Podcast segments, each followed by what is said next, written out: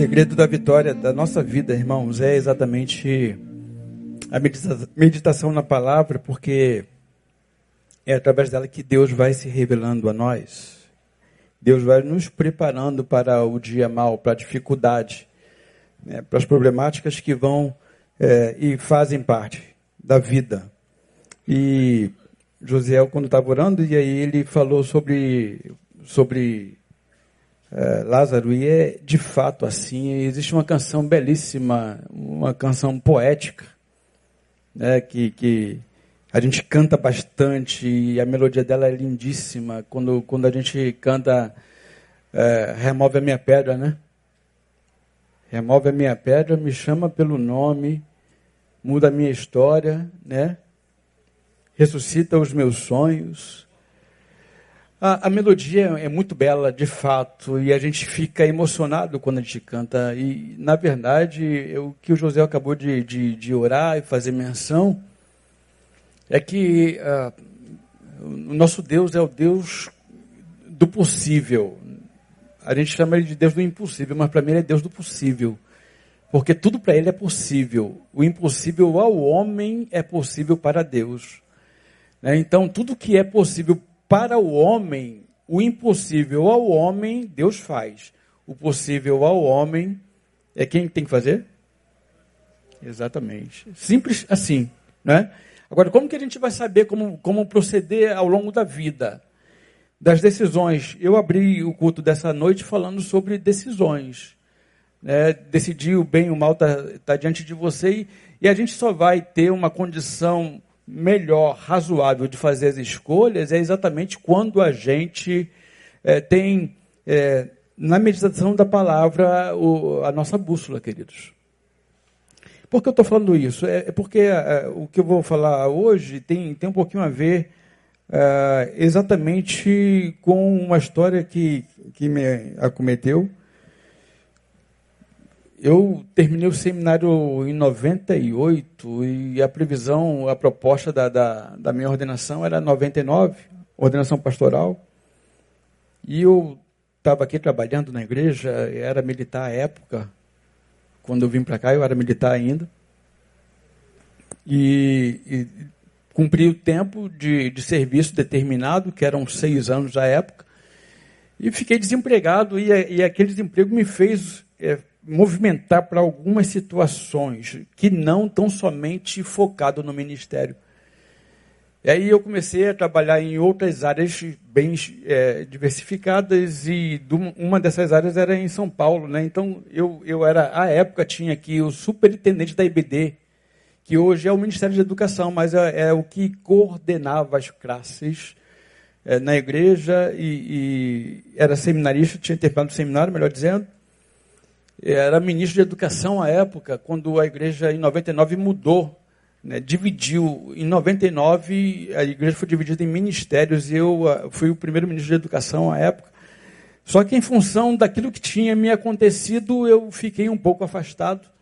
Tinha que me afastar eventualmente aos domingos, porque eu, eu comecei a trabalhar também em, em outros estados e vinha para casa eventualmente, a cada 15 dias.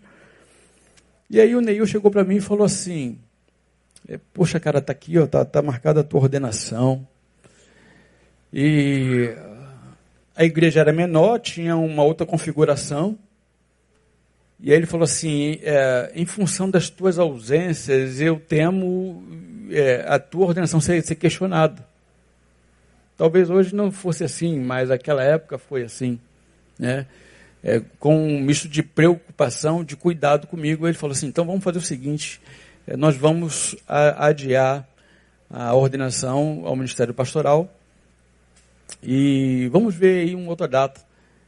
E a resposta que eu dei para ele foi assim: é, tudo bem, está tranquilo, mas uma coisa é que eu tenho certeza: que o meu chamado é, pastoral não depende da data marcada de ordenação. Deus me chamou e eu não tenho nenhuma dúvida quanto a isso, isso é inequívoco em mim a despeito de agora não acontecer. No tempo de Deus vai acontecer. Por que eu falei isso, irmãos, de uma confiança tão grande para ele? Né, ele olhou para mim falou amém e tal, e depois aconteceu. Bem pouco tempo depois. Eu tinha acabado de meditar aquela semana nesse texto de 1 Samuel, capítulo 16. É, quando Deus unge Davi rei. O interessante nesse texto aqui, e a gente vai, eu vou falar agora e depois a gente volta é, para exatamente esse tema que eu estou já começando, porque é, eu tinha meditado na palavra e a palavra dizia que Davi tinha sido ungido, mas a unção de Davi, mesmo tendo acontecido, ah, ele só tomou posse da bênção dele algum tempo depois. Percebam que muitas vezes na nossa vida é, é assim que acontece. O meu caso foi esse que eu estou compartilhando com vocês, mas quantas experiências, se eu fosse pegar aqui, me conta uma experiência aí tua que você viveu e que você foi sustentado pela palavra que você meditou. Bem, eu estou partindo do princípio, aqui agora, de que uh, eu falo com pessoas que meditam na palavra. Amém, queridos? Amém? Eu estou partindo do princípio de que é, a gente se torna responsável pela nossa caminhada. Eu não estou falando, tenho quase certeza absoluta que eu não estou falando para pessoas que só vêm ao domingo para ouvir o Neil pregar e, e, tudo que sabe da Bíblia é o que ele prega. Amém? Amém. Neil só dá um reforço naquilo que você já está cansado de saber, na é verdade, que você recebeu de Deus ao longo da semana. Não é verdade? Amém? Amém. Então, é assim, então, é, é, eu, eu trouxe à memória esse texto e eu queria compartilhar com vocês algumas coisas que ele ensina para nós. Uma reflexão breve que faremos. É, é, antes de continuar, eu queria dizer que o, que o pastor Neil está ausente em função do 31º aniversário de casamento né, ele fez casamento, é, aniversário de casamento na semana passada. E essa semana ele está curtindo com, com o André, como ele bem anunciou no domingo. Né, e, e, a ausência dele se dá exatamente por este motivo. Domingo, em nome de Jesus, estará novamente na comunhão, neste lugar, para, na comunhão, receber a bênção de Deus também sobre ele. Né, ele não somente abençoa, mas também é abençoado quando está na comunhão, porque quem abençoa é o, é o Senhor. Né? Então vamos, vamos lá. É, 1 Samuel capítulo de número 16. Eu queria ler é, até o verso de número 13. Tem, tem painel?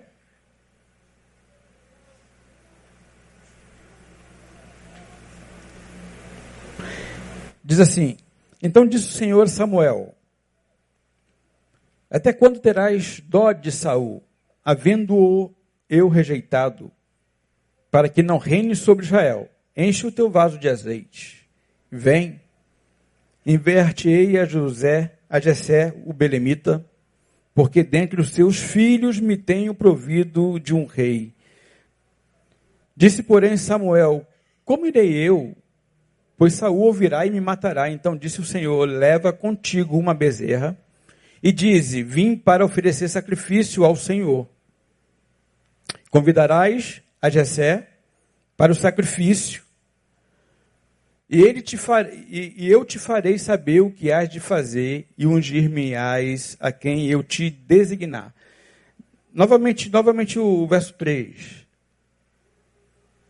Só para vocês entendendo. E convidarás a Jessé. Aqui, eh, leia-se quando convida a Jessé, se eu sou o chefe da casa, se você convida a mim para uma festa, você está convidando quem também? A minha, a minha família, naturalmente. Né? Então, é, Deus está dizendo o seguinte: convida Jessé. Está dizendo automaticamente Jessé e todos os seus familiares, todos aqueles que compõem a sua casa. Né? Segue. Fez, pois, Samuel o que dissera o Senhor e veio a Belém. Então os anciãos da cidade lhe saíram ao encontro, tremendo, e perguntaram: É de paz a tua vinda?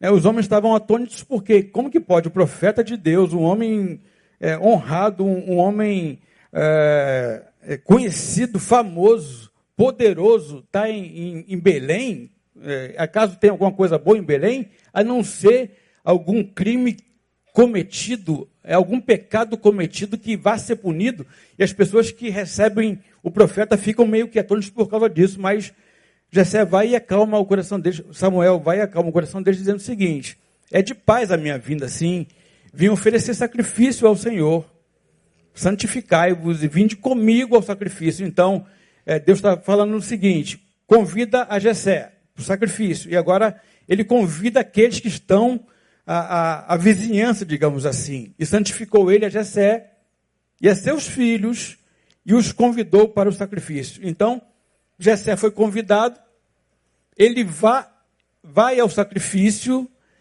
juntamente com seus filhos, ele recebe o convite, ele aceita o convite, ele vai ao sacrifício, e, e os filhos deles foram todos eles é, consagrados, né? convidou para o sacrifício, eles foram, passa os seis.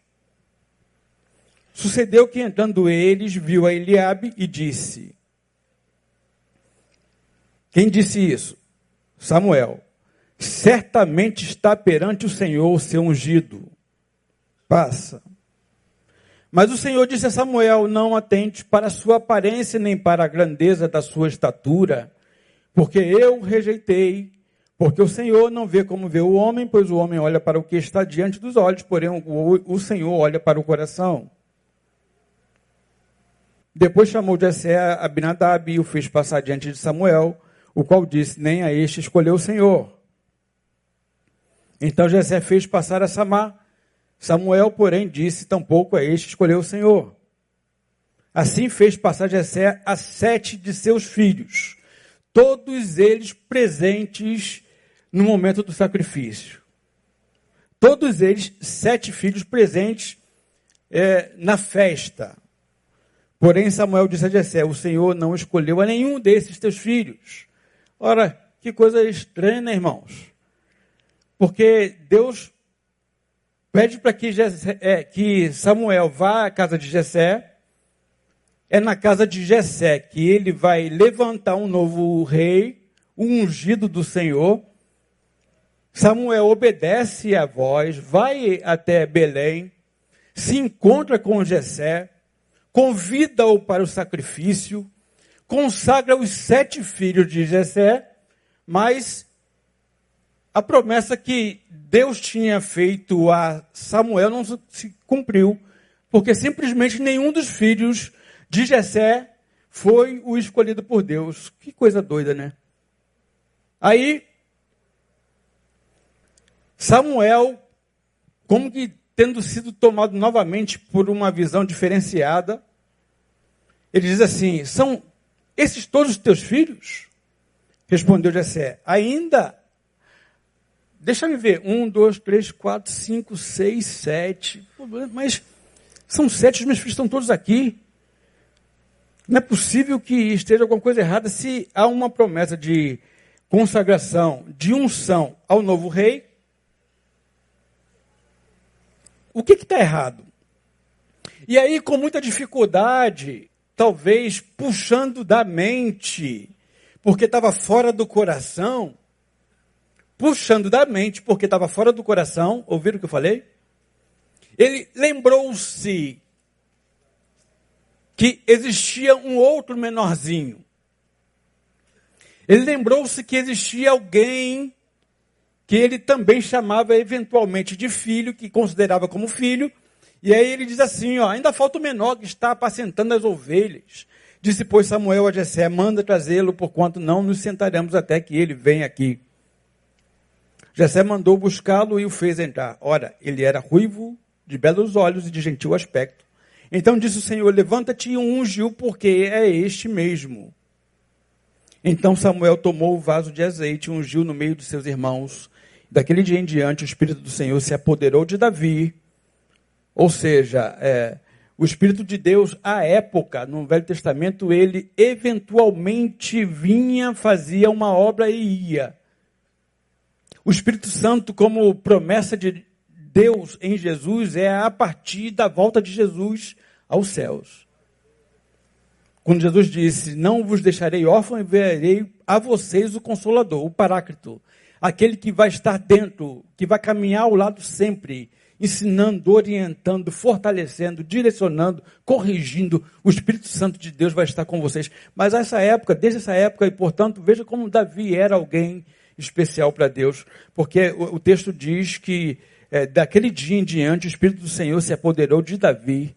Depois Samuel se levantou e foi para Ramá. Samuel voltou, cumpriu aquilo para o que tinha sido chamado.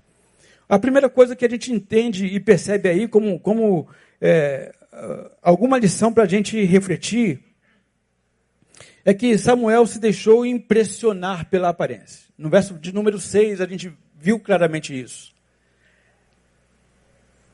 E é interessante que é, eu lembro, acho que o pessoal do Vida deve lembrar, não sei se é, vocês aqui da congregação, mas lembro quando teve uma época aí que era forte a, a geração de Samuel, a unção de Samuel, e a gente cantava a unção de Samuel, e era unção de Samuel, unção de Samuel. Samuel foi cantado, decantado, era um homem de Deus, profeta de Deus, mas é, ele era homem a despeito de qualquer coisa. E o que eu percebo logo no início dessa leitura desse texto é que a gente tem que ter muito cuidado quando a gente joga toda a nossa expectativa em cima de homem, seja ele quem for. Uma vez sendo homem, irmãos, é passível de equívocos nas avaliações, nas decisões. E aí, ah, teve essa unção e a geração e tal, mas, é, abrindo parênteses, eu nunca vi ninguém fazendo o movimento da unção de Jesus.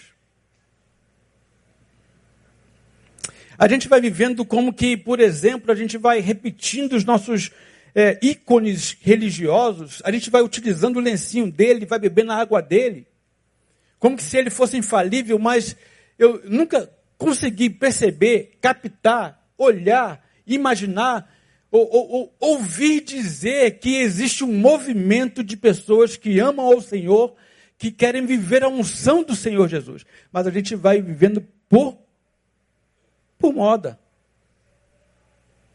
Só um parêntese para que a gente possa perceber. Né? Então, é, Samuel era um ungido de Deus, era um profeta de Deus, fez grandes coisas, mas ele era um homem que também se equivocava. E o que é, é eu percebo é que a humanidade dele se revela muitas vezes em nós. Samuel, quando olhou o primeiro filho de Jessé, Eliabe, ele vê aquele homem forte, vigoroso, aquele homem pintoso, bonito, belo. Ele diz o seguinte na concepção humana dele: é esse cara, olha só, é inequívoco de que Deus está com ele, porque olha a aparência dele. Ah, queridos, quantas vezes as nossas decisões são tomadas exatamente por aquilo que a gente é levado a pensar, a decidir, a escolher pela aparência? Quantas vezes a gente faz acepções de pessoas de verdade porque a gente está focado naquilo que parece ser denorex? O que eu aprendo nesse texto logo, logo no início, portanto, é exatamente isso. Muitas vezes nós somos levados a agir como Samuel. Nós nos impressionamos com a postura, nós nos impressionamos com a fala, nós nos impressionamos com a inteligência, nós nos impressionamos com a formação acadêmica, nós nos impressionamos e nos impressionamos e nos impressionamos. Só que a gente esquece que é, Deus se relaciona com o homem diferente de como nós nos relacionamos. O que esse texto está dizendo para mim, portanto, é que a gente tem que aprender a fazer uma avaliação. E a gente tem que fazer essa avaliação não por aquilo que os nossos olhos veem. Afinal de contas, o que o Evangelho vai imprimir em mim é a capacidade de viver não por vistas, mas por fé. Ora, queridos, portanto, o que vai prevalecer no dia mal na tua vida não é exatamente aquilo que parece ser. Não é um servo ou um crente que pelo fato de estar aqui, vivendo a comunhão, andando na comunhão com os santos, realizando nos ministérios, não significa dizer, portanto, que isso avaliza, te dá respaldo, te dá capacidade para resistir no dia mal. Até porque Jesus, em dado momento, quando ele olha para aquilo que era muito belo, que parecia ser, e diz: sepulcro caiado.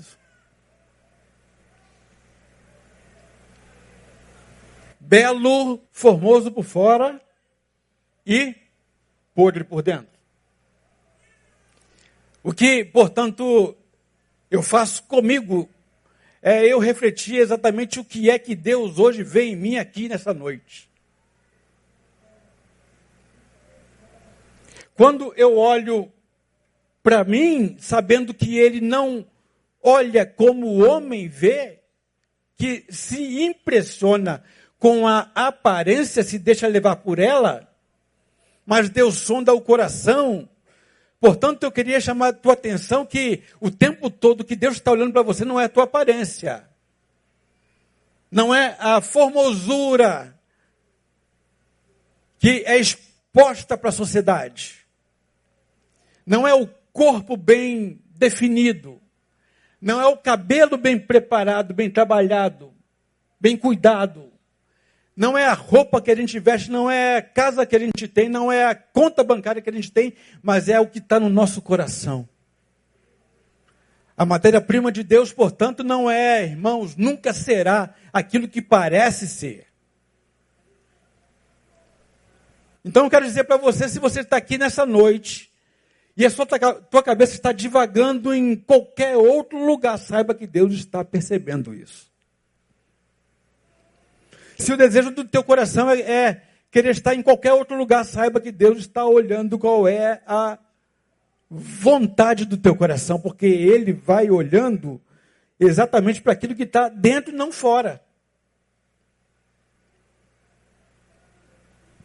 Se for de carne e osso, irmãos, todos nós do menor ao maior, do maior ao menor, está suscetível a equívocos na avaliação do que se vê.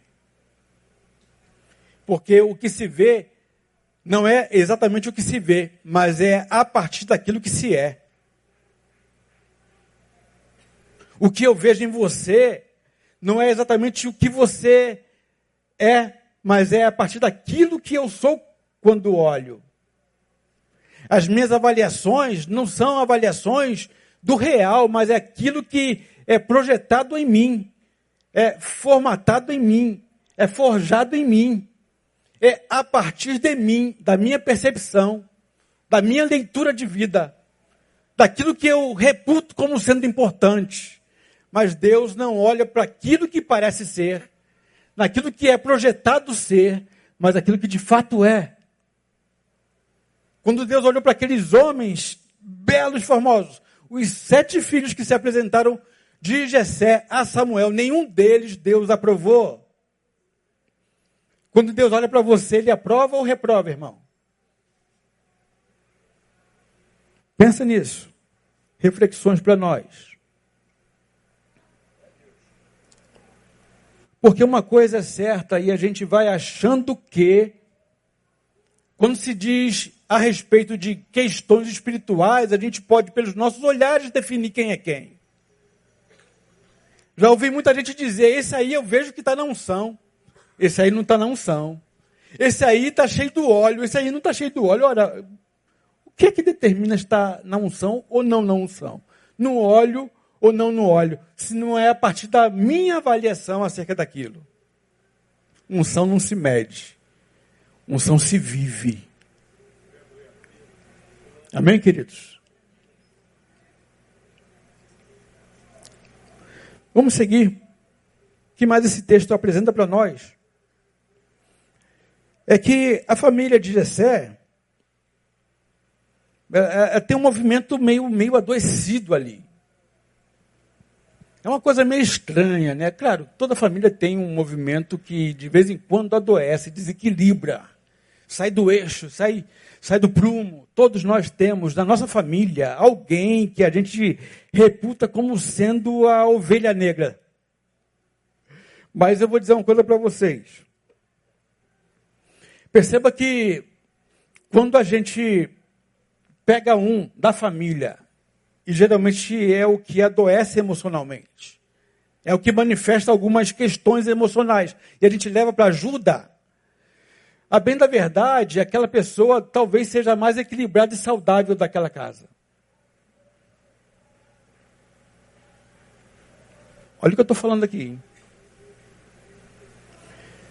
Muitas vezes aquele a quem a gente diz ser o problema da família pode ser que seja o mais saudável. É porque a doença é tão grande, a hipocrisia na relação é tão grande, que ele não suportando, ele surta. Ele sai do eixo, como um pedido de socorro. Todas as famílias têm esse, esse movimento meio, meio complicado. A última vez que eu falei no domingo aqui, eu falei sobre a, a família de José, né, que ali tem um negócio meio, meio, meio difícil de entender. Mas aqui também existe uma outra família apresentada. Nesse texto existe uma outra família apresentada, que é a família de Jessé. Agora, no verso de número 3, né, só para reforçar, no, número 3, 5, 6, 7, 10 e 11, não vou ler novamente, mesmo que vá passando aí, pode passando o painel. Mas vai dizer exatamente que em todos os aspectos, em todos os momentos, no encontro de Jessé com Samuel, existia sempre os filhos, talvez os prediletos. Irmão, é impossível eu esquecer que tenho duas filhas. Para eu esquecer que tenho duas filhas, eu tenho que estar muito doente a minha relação tem que estar muito adoecida com uma delas. E quando é, a gente percebe isso, e aí Jessé, não sabendo, não está faltando, está faltando, ah tá, eu lembrei dele que está lá. Agora, para os irmãos de, de Davi, talvez, é, ele era um zero à esquerda. Para o pai, talvez, de alguma maneira, ele era insignificante. Porque como que alguém vai participar de um encontro, de um momento tão importante como esse, e o cara não é convidado? O que que Davi despertava nos irmãos e no pai?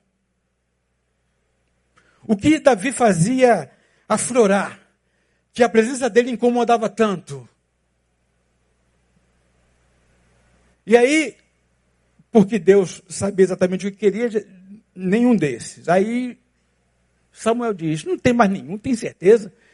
Ah, está lá apacentando, e apacentar aquela época é, podia ser é, entendido como sendo talvez a tarefa mais insignificante que alguém pudesse desenvolver.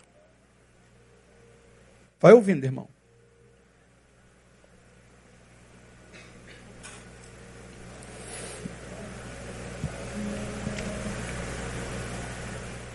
Fica muito claro a relação adoecida lá no capítulo de número 17, no verso 14 e 15, depois no 28 e 29.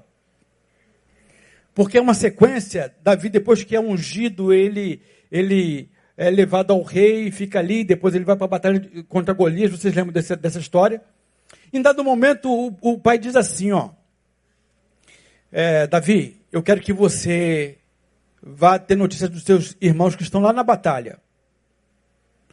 E aí, quando eles vão, quando Davi vai lá e, e leva o alimento, pergunta para eles como é que está, está tudo bem, tão saudáveis, tão inteiros, ninguém morreu, está tudo legal, beleza, beleza. E aí Davi ouve o burburinho de Golias incitando é, o exército, humilhando o exército de, de Israel. E aí, em dado momento, Davi vai perguntar, pergunta para um, para dois, pergunta para o irmão, e aí, quando ele vai fazer outra pergunta, lá no verso de número 28 e 29, bota 28 e 29 para a gente, painel. 1 Samuel 17, 28 e 29. Davi era o mais moço e o mais moço fazia o movimento de quentinha, levar quentinha. Olha o 28. Eliabe, seu irmão mais velho, ouviu quando falava aqueles homens. Davi estava curioso. O que está acontecendo aí? O que está acontecendo que, que esse filisteu está tá, tá insultando o povo? Aí, veja bem, pelo que se acendeu a sua ira contra Davi. Eliabe, irmão de Davi mais velho, se acendeu a ira contra Davi e disse: Por que desceste aqui e a quem deixaste aquelas poucas ovelhas? Aquele, aquele, aquele pouquinho de gado que você já, já toma conta, que é insignificante, que não vale para nada. Tu veio perturbar a gente aqui, tirar onda com a gente, cara. Vai cuidar das suas ovelhas, porque você não sabe fazer nada além disso. Aí ele diz: Eu conheço a tua presunção, Davi. Olha só, o cara que é ignorado é o presunçoso da história. Que coisa doida. E a maldade do teu coração, pois desceste para ver a peleja. Olha agora o, o próximo versículo. Respondeu Davi: Que fiz eu agora? Ou seja, em muitos outros momentos ele é sempre inquirido de estar fazendo alguma coisa que desagrada os irmãos. Que fiz eu agora? Porventura não há razão para isso. Você não precisa me insultar, não precisa brigar comigo. Até aqui eu vim trazer quentinha para você. Mas Davi era o cara que de fato movia algumas coisas das entranhas dos irmãos. Né? Agora, por que será que as relações familiares eh, geralmente adoecem? Talvez seja porque na relação, dentro da família, da minha e da tua, às vezes acontece algumas questões como, por exemplo, é, não, é, existir respeito à singularidade daqueles que fazem parte da família. A gente não admite que o outro é diferente de nós. A gente não admite que o outro, quem sabe, talvez tenha uma potencialidade maior do que a nossa. A gente não admite que o outro é capaz de desenvolver algumas coisas das quais nós não temos aptidão. E a gente começa a querer, a, talvez, fazer apagar o brilho dessa pessoa.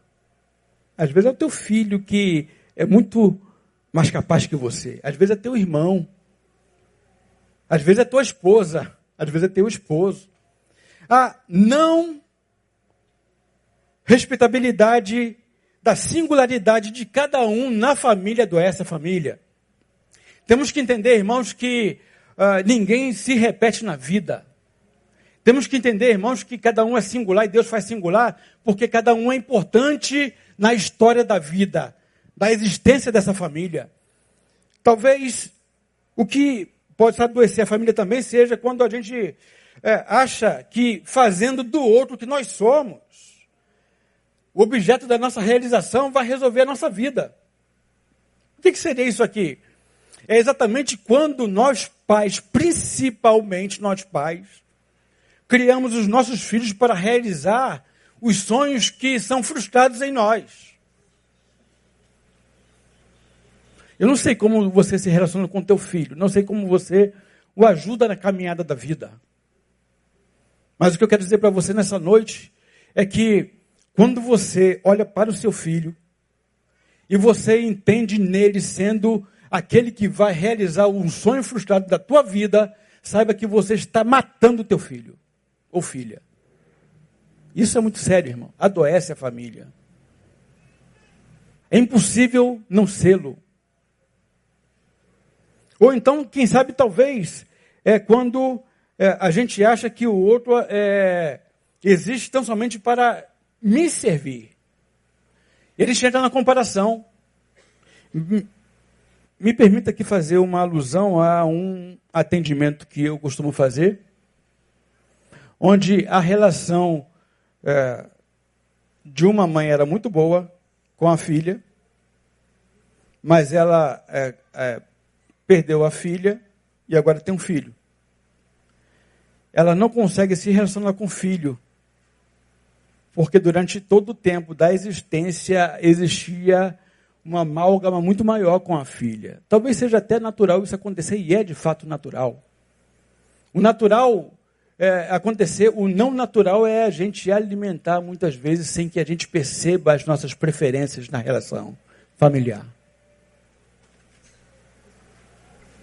E a gente, em detrimento A, B, C, vai abrindo mão daqueles que estão à nossa volta e, às vezes, carente de um afeto, carente de um abraço, de um aconchego, de um acolhimento, carente de, de um respeito, carente de uma palavra amiga. Está trabalhando, está tentando.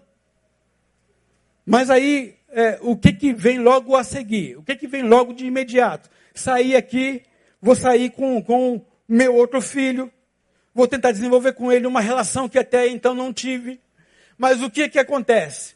É que enquanto eu não olhar para o outro como sendo singular e valorizar exatamente quem ele é, entender quais são as necessidades que ele tem, eu vou sempre colocar nesse outro que sempre ficou esquecido, portanto, um objeto, vou colocar aquela que eu perdi nesse a minha relação nunca vai ser genuína, porque esse com quem hoje eu tento estabelecer uma relação, não é uma relação de verdade com aquele que ele é, mas com aquele que eu queria que ele fosse a outra que eu perdi.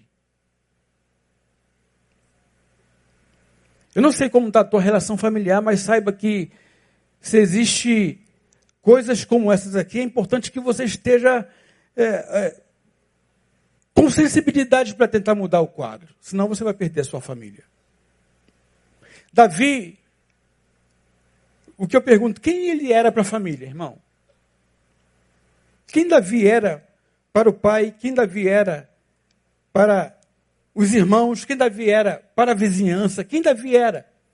Qual era a imagem projetada de Davi? Davi era conhecido de fato ou ele era a projeção de todos eles? Isso aqui é interessante. Por que é interessante?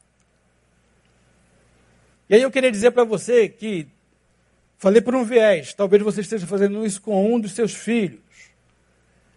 Mas eu queria dizer para você que talvez tenha sofrido um desses casos pelos seus pais. Eu queria dizer para você que você não precisa se tornar vítima daquilo que fizeram a você. Você não precisa viver a tua vida, a tua história, entendendo ser objeto dos outros. Você não precisa viver, continuar vivendo a tua história como, como, como sendo alguém insignificante ou alguém que não tem valor. Palavras malditas ao longo da tua história foram fazendo com que você perdesse a sua autoestima.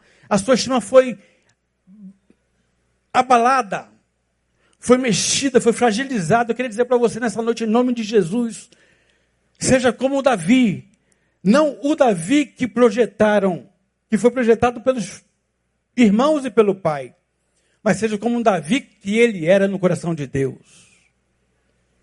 João, Maria, Joaquina, Fernanda, Antônio, queria dizer para você, em nome de Jesus, que você não precisa ser apenas o objeto de ninguém, mas você pode ser o que foi projetado no coração de Deus. Como que você faz isso? É exatamente o que Davi fez.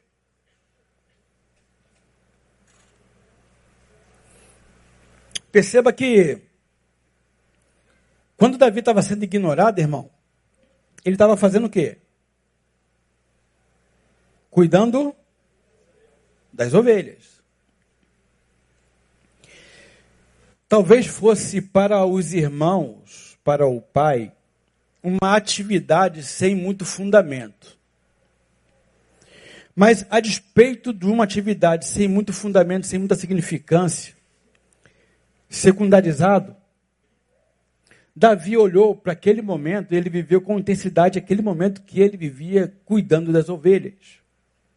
Portanto, Davi não se entregou à adversidade, mas aproveitou as circunstâncias para fazer da melhor maneira possível aquilo que podia fazer naquele momento. Davi não esperou um momento portentoso, um momento supra-sumo, um momento dos é, focos, das luzes. Davi cuida das ovelhas, Davi protege as ovelhas como sendo a sua própria vida. Davi tem para si mesmo dizendo o seguinte: essa aqui é a atividade que agora está na minha mão, é o que eu tenho para fazer, é a minha profissão do momento, eu vou fazer com afinco, eu vou, eu vou me entregar nisso, eu vou ser o melhor no que faço. Quando Davi começa a agir desse jeito, irmãos, ele começa a trabalhar na estima dele, porque ele não se tornou vítima daqueles que queriam fazer dele vítima. O teu emprego Esse mesmo que você faz, de repente catando papel, de repente fazendo é, é, é um bico aqui, um bico ali, de repente é, sendo ignorado, humilhado por pessoas, saiba que o que Deus dá a você fazer, Ele dá para que você faça da melhor maneira possível. Tudo que tiver a mão para fazer, faz-o conforme as tuas forças. É aquilo que você pode fazer. Davi fazia desse jeito. Irmãos, Davi estava sendo o mais sincero possível, mesmo não sendo foco de nenhuma outra pessoa. Estava sozinho, mas fazia o melhor. Honrava a sua atividade. Honrava aquilo que ele era. Deus estava vendo tudo isso. Davi não se deixou levar pelas circunstâncias adversas. E o que que produziu isso? É interessante entender o que eu estou falando, já caminhando para o final, é que ah, muitas vezes nós nos tornamos relapsos para fazer algumas atividades da nossa vida, em função de que não tem ninguém olhando e valorizando. Muitas vezes nós fazemos de qualquer maneira, nós empurramos com a barriga a nossa vida, achando que é, se ninguém está vendo, ninguém está valorizando, ninguém vai me recompensar. Muitas vezes, portanto, a gente vai se auto-sabotando quando fazemos assim, porque nós entendemos o seguinte: se ninguém valoriza, por que é que eu vou valorizar? E você deixa de valorizar a si mesmo. Davi fazia diferente. Porque Davi entendia que a oportunidade de ele ser quem ele era, era exatamente cuidando da melhor maneira possível das ovelhas que estavam à sua disposição. O que, que tem a ver isso, pastor? Não estou conseguindo entender. Aí eu vou dizer para você no fechamento. É que quando Davi vai levar comidinha para os irmãos, lá na batalha, e todos os valorizados, os honrados, foram covardes, tremeram na base na hora da batalha, porque não estavam preparados para a batalha. Quem colocou a cara para bater, quem enfrentou a adversidade foi quem? Foi Davi. Agora, por que é que Davi estava preparado para enfrentar a adversidade que se chamava Golias? Porque Davi valorizou a própria vida, mesmo quando não tinha ninguém olhando para ele. E aí ele vai dizer o seguinte: quando ele é indagado pelo rei Saul, mas você é tão jovem, por que é que você vai? Como que você vai? Você está despreparado, você não tem condição. Aí ele diz: Não, não, não estou despreparado, não, eu sou jovem, sim, é verdade. Talvez frágil os teus olhos, porque você está vendo novamente para a aparência, você está olhando para mim, está vendo alguém frágil, mas eu quero dizer para você o seguinte: quando eu fui deixado lá no campo sozinho, cuidando das ovelhas, cuidando do gado, apacentando, saiba você, rei, que de vez em quando aparecia lá alguns ursos e leões querendo pegar as ovelhas. E quando eles pegavam e corriam, eu ia atrás deles e eu lutava com eles, eu vencia-os e salvava as, as ovelhas. Irmãos, vou dizer uma coisa para você agora sem medo de errar.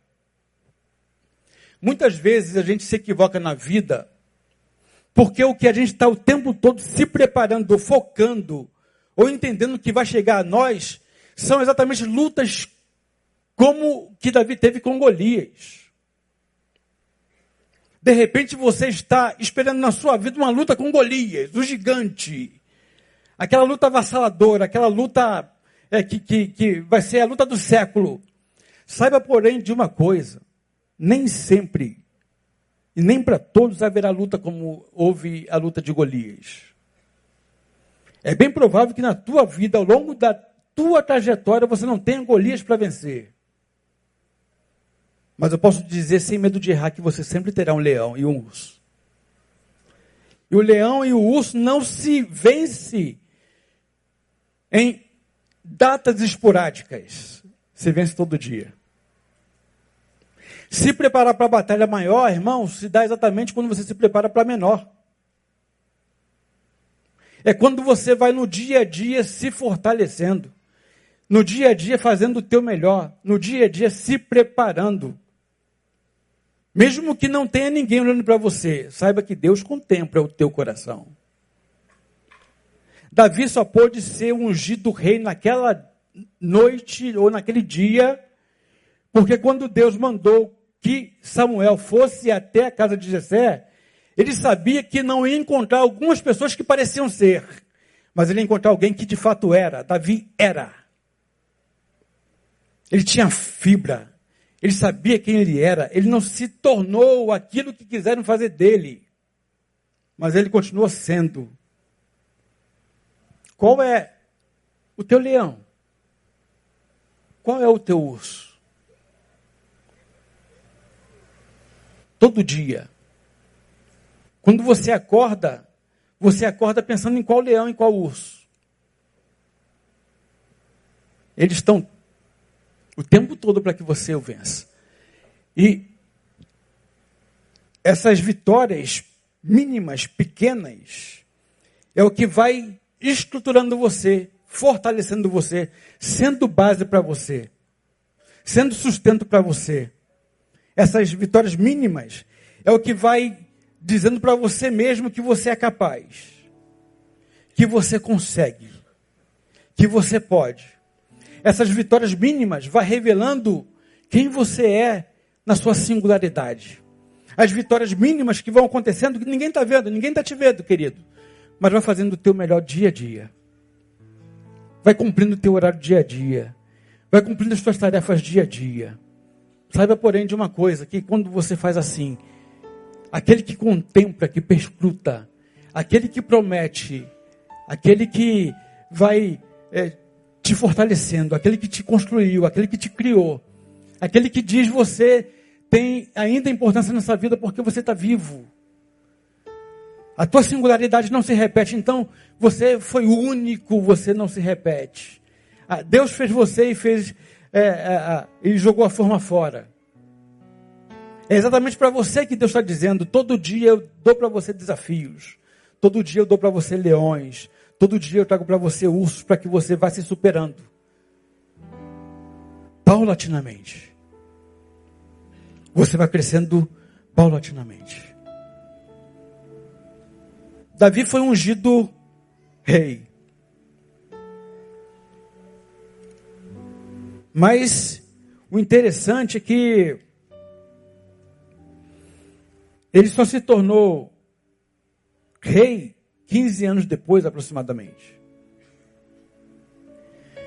Quero dizer para você uma coisa: aquele que promete é fiel para cumprir. De repente você esteja entendendo na sua vida que está demorando demais. Mas é o tempo necessário para você ser forjado. É o tempo necessário para você estar bem preparado para assumir aquilo que Deus tem para você. Por isso que eu estou falando, não ignore os leões e os ursos de todo dia. Porque quanto mais você ignora o urso e o leão de todo dia, mais longe da promessa você fica. Deus só vai fazer com que você tome posse da promessa quando ele perceber que em você há um comprometimento consigo mesmo. Quando há um comprometimento com o desafio da vida que ele deu para você, tão somente para você. Um comprometimento com aquilo que ele quer fazer de você. Agora você vai vivendo relaxadamente na vida, porque você só quer vencer Golias. Ah, irmão, vai demorar demais. Davi reinou durante 40 anos. Morreu aos 70. Foi ungido aos 15. Só assumiu o trono com 30 anos de idade. Não sei quanto tempo você está esperando a tua promessa. Mas a tua ação, aquilo que você faz no dia a dia, tem muito a ver com a distância ou com a aproximação dela. Porque Deus é aquele que promete e quando ele promete, ele cumpre. Não é homem para que minta. Agora depende muito de você. Não se deixe enganar pelas aparências. Não se deixe iludir por aquilo que parece ser. Entenda que Deus contempla, não como homem, ele contempla o coração, ele olha na profundidade da alma. Entenda que Deus quer curar famílias nessa noite, quer curar você na relação adoecida dentro de casa. Com respeito mútuo. Entendendo que o outro não é você, é o outro. E saiba que a promessa de Deus vai depender muito daquilo que você faz quando não tem ninguém olhando para você. A forma como você é, como você conduz a sua vida, as tuas relações, o teu trabalho, o teu ministério é a forma como você vai vivendo que Deus vai entender que você está pronto ou não para receber, para ser rei da sua própria história. É isso que Ele quer de você.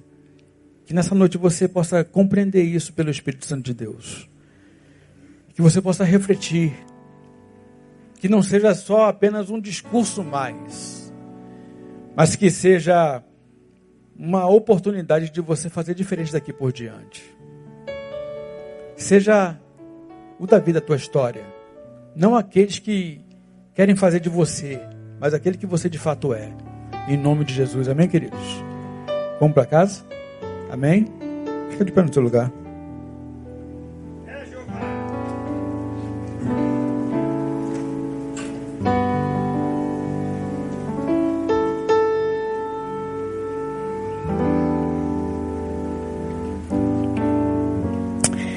Deus, muito obrigado por tua palavra, que é viva e eficaz. Muito obrigado pelos ouvidos que ouviram. Muito obrigado pelos corações que foram terra fértil nessa noite. Uma história tão triste inicialmente que se tornou uma história tão bela no final. Alguém ignorado pelos próprios familiares, relegado a segundo plano, terceiro, quem sabe? Mas alguém que não se deixou vencer por aquilo que parecia, pelas circunstâncias, pelas adversidades. Eu te peço, Pai, em nome de Jesus, porque tu contemplas com seus olhos como chama de fogo aqui nessa noite? Quantos têm sido ignorados pela vida? Ajuda-os na caminhada, fortalece-os. Faça-os faça entender que tu tens uma história um plano para cada um deles. Faça-os perceber também, Deus, que não devem se tornar vítimas da história do momento por aquilo que é eterno. Faça-os perceber, Deus, em nome de Jesus eu te peço, que eles possam, como Davi, cumprir o papel para o qual foi chamado com afinco, com entrega, com verdade. Faça-os perceber que valores, caráter, ética na construção de relações múltiplas são essenciais para que a gente não se perca na vida. Faça-os perceber, Senhor, que aquilo que a gente vai produzindo é exatamente aquilo que vai formatando onde nós iremos futuramente eh, encostar eh, aquilo que a gente constrói. Faça-os perceber que a tua promessa é a promessa para quem de fato está imbuído em fazer o melhor. Faça-os perceber que talvez não ungidos como rei, mas como amados do Senhor nesta noite, eles entendam que tu tens um futuro de paz e esperança para cada um deles. Faça-os perceber que tu és aquele que cuida deles. Acalenta acolhe.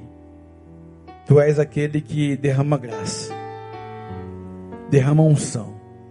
Faça-os perceber que eles são amados, a despeito de serem ignorados. Por muitos outros homens são amados por ti, Deus. Que o teu amor possa selar os corações deles, a mente deles, para que eles não se percam na caminhada. Te peço, Deus, que tu ajude os teus filhos. Te peço, Deus, que tu os conduza em paz.